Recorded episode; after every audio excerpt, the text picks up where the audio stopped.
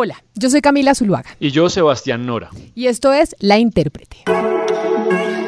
Hoy en La Intérprete vamos a hablar de una Superliga que nació muerta. Y es que en este episodio les queremos contar de la noticia de la semana en Europa, que fue la creación y la muerte Tres días después de la Superliga Europea, que fue la rebelión, Sebastián, de 12 grandes clubes contra la UEFA, que cayó como un meteorito en el mundo del fútbol, que usted lo conoce mejor que yo, y se terminó convirtiendo en una cuestión de Estado en Francia, Inglaterra, Italia y España. No solo eso, también en el Reino Unido. Fueron días frenéticos con las declaraciones, entrevistas, pronunciamientos de futbolistas, de técnicos, de los clubes, de políticos. Ahí más o menos nos dimos cuenta de la dimensión que tiene el fútbol en el mundo.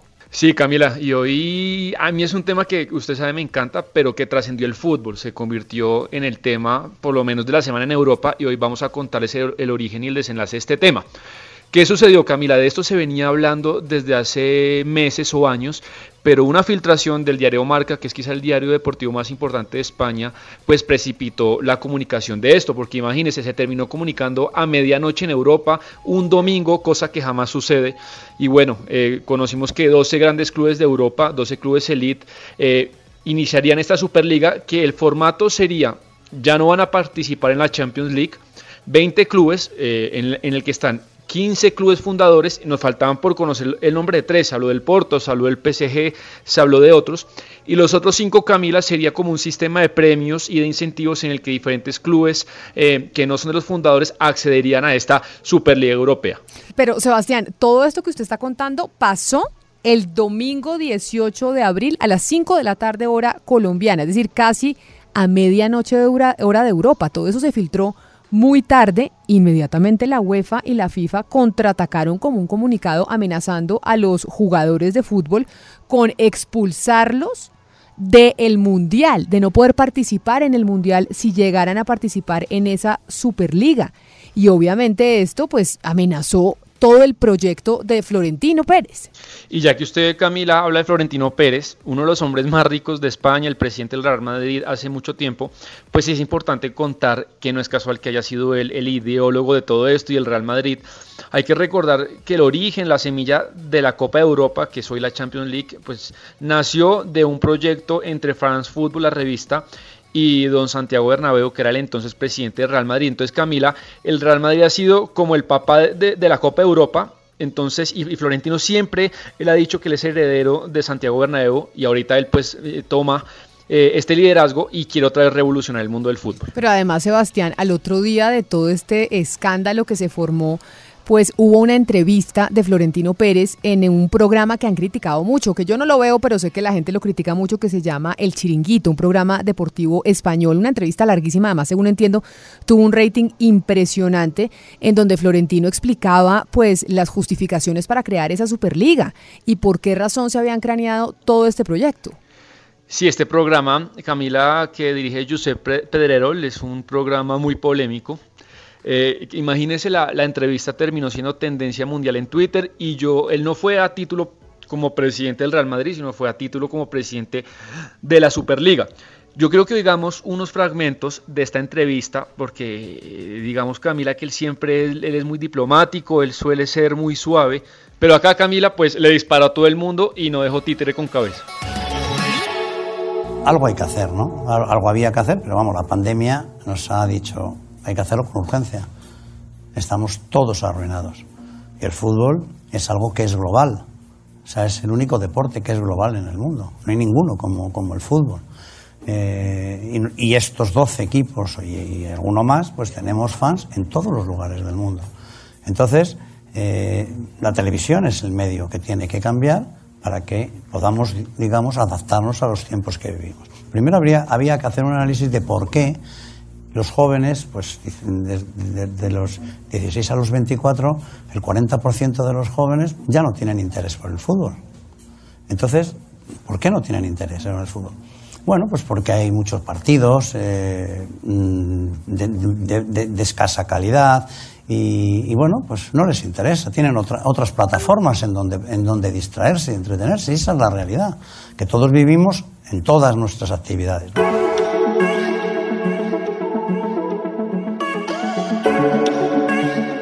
Yo vi algunos apartes de esa entrevista de Florentino en el chiringuito Sebastián y también atacó a la UEFA y a todos sus dirigentes. Criticó el nuevo formato de la Champions, que además se aprobó esa misma semana, dijo que no había transparencia, pues mejor dicho, le dio palo a todo el fútbol europeo. Sí, y yo creo que hay cosas en las que él sí tiene razón, pero de pronto no fue tan inteligente en dejar en ese lugar a gente tan poderosa, en, de pronto usted arrancar algo tan ambicioso y, diciéndole más o menos corrupto a la UEFA. Yo creo que ahí se equivocó y yo creo que, digamos, Camila, donde critica fuertemente eh, los privilegios y la falta de transparencia pues que emanan de la UEFA y de la FIFA. Los monopolios, que se creen que... La UEFA es un monopolio. Por supuesto y además tiene que ser transparente. Hay que decir las cosas por qué. Y, por qué y la UEFA no, es, no tiene una buena imagen a lo largo de su historia, se lo tengo yo que decir, y no quiero mencionar cosas que han pasado en la UEFA, pero debe ser transparente, dialogante y no amenazante, que no tiene por qué amenazar a nadie, porque nadie ha hecho nada malo. Pero hay alguien, ha hecho un comunicado en donde dice que vamos a hablar con ellos y vamos a ver porque también ellos, ellos han hecho un, formato que a nuestro modo de ver no funciona. Vamos, le puedo asegurar que no hay nadie que diga que funcione. Se lo aseguro. He hablado con todas las ligas, con todos los, con todas las federaciones. Nadie lo entiende. Pues después de estas críticas que dio Florentino Pérez en el chiringuito, en ese programa de fútbol, al otro día, inmediatamente al otro día, la UEFA respondió con una rueda de prensa que hizo su precedente Alexander Seferín, en el que ratificó ahí todas las amenazas que había hecho el domingo y donde le dijo a los clubes y a sus directores que eran unos irresponsables, pero que la FIFA y la UEFA no se iban a dejar. No podemos sancionar a los clubes. No queremos sancionar a los clubes. Sí, están fuera del sistema, pero pensaremos en demandas y en todo eso. Y después de esta rueda de prensa de Seferín Camila, pues vimos una avalancha de comunicados, tweets, declaraciones en contra de la Superliga. La presión fue tremenda. Yo nunca había visto una presión en tan poco tiempo con algo de este tema y al coro de voces, imagínense, se sumaron Emmanuel Macron, pues el presidente de Francia, Boris Johnson, el príncipe William, Javier, eh, Javier Tebas, Guardiola, Jurgen Klopp, una cantidad de jugadores, Zlatan Ibrahimovic, Piqué, no dicho Camila, no, no faltó nadie por pronunciarse en contra de este proyecto. Alguien me contó, de hecho, ya que usted menciona a Piqué, de una entrevista que le hizo Jorge Valdano a Piqué antes del anuncio de la Superliga, donde precisamente tocan ese tema. Y si bien eh, lo que dice Piqué en esa entrevista es que pues el Barça puede firmar el convenio para él como futbolista, como estrella de este deporte, pues le parece muy malo para el fútbol a largo plazo. Como presidente del Barça en este caso creo que está en una situación que ha heredado eh, pues el club en unas circunstancias, te diría que económicas muy malas, eh, muy negativas, y que va a tomar la mejor decisión posible para el club. Si lo miro desde un prisma de jugador, yo te diría que, que no es positiva a largo plazo eh, para el mundo del fútbol. ¿Queremos esto para el mundo del fútbol? ¿Es eso es lo que queremos? Es que los Sevillas, Valencias, Everton, Leicester, eh, no sé, Nápoles desaparezcan, porque eso va a tender, esos clubes va a tender a valer cero. Es una entrevista a Camila que se grabó antes del anuncio que eso es lo, llamativo. La conocimos después del anuncio, pero, pero fue grabada antes. Y la presión fue tan grande en Inglaterra, pues de periodistas, de protestas, Camila, de hinchas que se, se acercaron al frente de los estadios a protestar, de jugadores que ya el martes por la tarde, esto son menos de 48 horas después del anuncio de Florentino, pues empezaron a bajarse del bus. Mejor dicho, la falta de lealtad fue increíble de, con Florentino, claro, todos los equipos de la Premier Camila se bajaron, el Arsenal, el Manchester City, el Chelsea, el Tottenham, el Manchester United y el Liverpool. Pero mire, en la mañana del miércoles fueron los equipos italianos, el Milan, el Inter y, el, y la Juventus y el Atlético de Madrid después. Entonces en esta Superliga pues se quedó solo Florentino Pérez con el Real Madrid y el Barcelona lo que quiere decir que la UEFA, la FIFA, en 48 horas logró sepultar esa Superliga, por eso empezábamos este episodio diciendo una Superliga que nació muerta. Pero quiero hacerle una pregunta, Sebastián. Dicen que esta, esto pasó, Sebastián, en contraprestación a que los clubes más ricos puedan relajar los topes del fair play financiero, que son medidas que van a beneficiar al PSG, al Manchester, al Manchester City y al Chelsea. ¿Por qué? ¿Por qué los van a beneficiar a ellos y qué significa relajar las medidas del fair play financiero?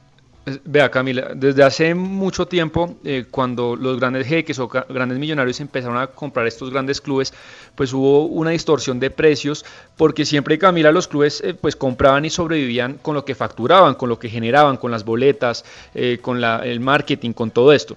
¿Qué pasa? Llegaron los grandes jeques y ya un poco estos grandes clubes como el PSG, como el Manchester City, pues no prescindieron de la venta de boletería y de la venta de televisión, sino directamente con capital de los petrodólares.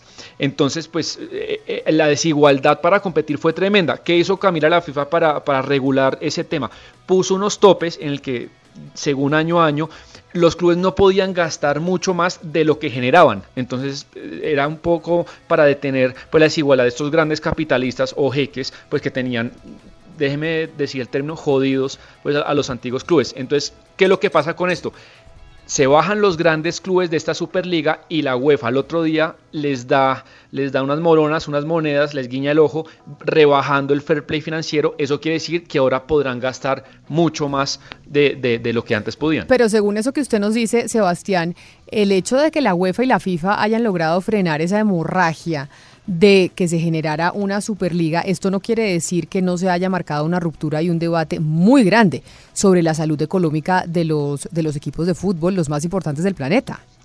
Sí, porque más allá de que la Superliga fracase o este formato, la realidad, Camila, es que el Real Madrid, pues según Florentino, este año perdió 300 millones de dólares, el Barcelona está eh, realmente quebrado en términos de deuda, y entonces esto, este debate no va, no va a parar, no va a parar porque yo soy de los que creo que de la buena salud de las ligas depende la buena salud de los grandes clubes y pues los grandes clubes sí están muy insatisfechos con la UEFA y veremos si, qué aparece después, pero este debate nadie vaya a creer que murió hoy. Pero de hecho el último en criticar esto fue el Papa Francisco, que es muy futbolero de hecho, y dijo que... San Lorenzo. Exactamente, y dijo que el dinero pues a menudo termina por arruinarlo todo y aparte de esos 12 clubes eh, fundadores, pues no hubo demasiados apoyos. Y lo que sí, Sebastián, es que la imagen de Florentino, que es un hombre que por lo general o siempre se dice se sale con la suya, quedó muy afectada y que se, se quedó muy solo. Vamos a ver entonces cómo va a ser la relación del Real Madrid con las dignidades de la UEFA y de la FIFA. Sí, se quedó solo y la, foto hoy de todos los diarios y, de las cuentas de Instagram y de Twitter de los clubes era los 10 logos de los clubes que se salieron tachados y Florentino y Laporta solos. Esa es la imagen de hoy. Y lo cierto es que los grandes clubes, Camila, pues lo que decíamos, sufrieron un derrumbe inédito de ingresos en este año por la pandemia. La pandemia arruinó a la economía mundial. Y los grandes clubes sí consideran que ellos generan mucho más de lo que reciben. Eh, generan tanto en pauta, en boletería y la contraprestación es mucho menor según ellos. Y están cansados con la discrecionalidad y la poca transparencia de la UEFA para repartir todos esos recursos que ellos lo hacen un poco como quieren. Claro que sí, lo hacen un poco como quieren y por eso lo más impresionante de toda esta novela es Sebastián que se logró dejar a la FIFA y a la UEFA como unas hermanitas de la caridad y la FIFA y la UEFA no lo son. Acá están todos entre bandidos. Me disculpa que yo le diga a usted que eso que es el fanático del fútbol, pero es todos entre bandidos. No, usted, tiene toda la razón. Ahorita me dio mucha gracia porque se abanderó mucho el tema de la justicia social y, de, y del fútbol humilde. Imagínese usted los defensores del fútbol humilde, pues, pues la UEFA y la FIFA, que en las últimas décadas no han hecho sino robarse la plata del fútbol. Entonces, pues que ellos ahora sean el partido obrero del fútbol, pues yo, yo no me lo creo mucho. Así es. Pues esta es una Superliga que nació muerta, pero como decíamos en este episodio hace unos minutos, Sebastián, pues toca esperar a ver cómo se, se desarrolla ahora la relación de estos equipos, sobre todo de Florentino Pérez, con los duros, que todos hombres, ¿no? Pocas mujeres. De hecho, pocas mujeres no, ninguna. De estos, eh, de Florentino Pérez con estos hombres duros de la FIFA y de la UEFA. Sí, todos los jerarcas del fútbol hoy son hombres, los presidentes, eh, las directivas ahí se vienen asomando camino en la FIFA en la segunda línea de mando mujeres. No son conocidas, pero yo creo que esas directivas que llevan años ahí en la FIFA, en unos años es muy posible que haya una mujer al frente de la FIFA. Bueno, vamos a ver y esperemos que eso sea así. Esto es todo por hoy en La Intérprete. Si a usted le gustó este capítulo, pues ya sabe, compártalo con sus amigos porque de pronto le puede ser útil a ellos también. Gracias por haber hecho clic en cualquiera de las plataformas en donde usted nos escucha y ya saben, todos los jueves tenemos un episodio nuevo. La intérprete hoy se hizo posible gracias a los textos de Sebastián Nora, la producción musical de Gonzalo Lázari y también a la producción de Camilo Reina.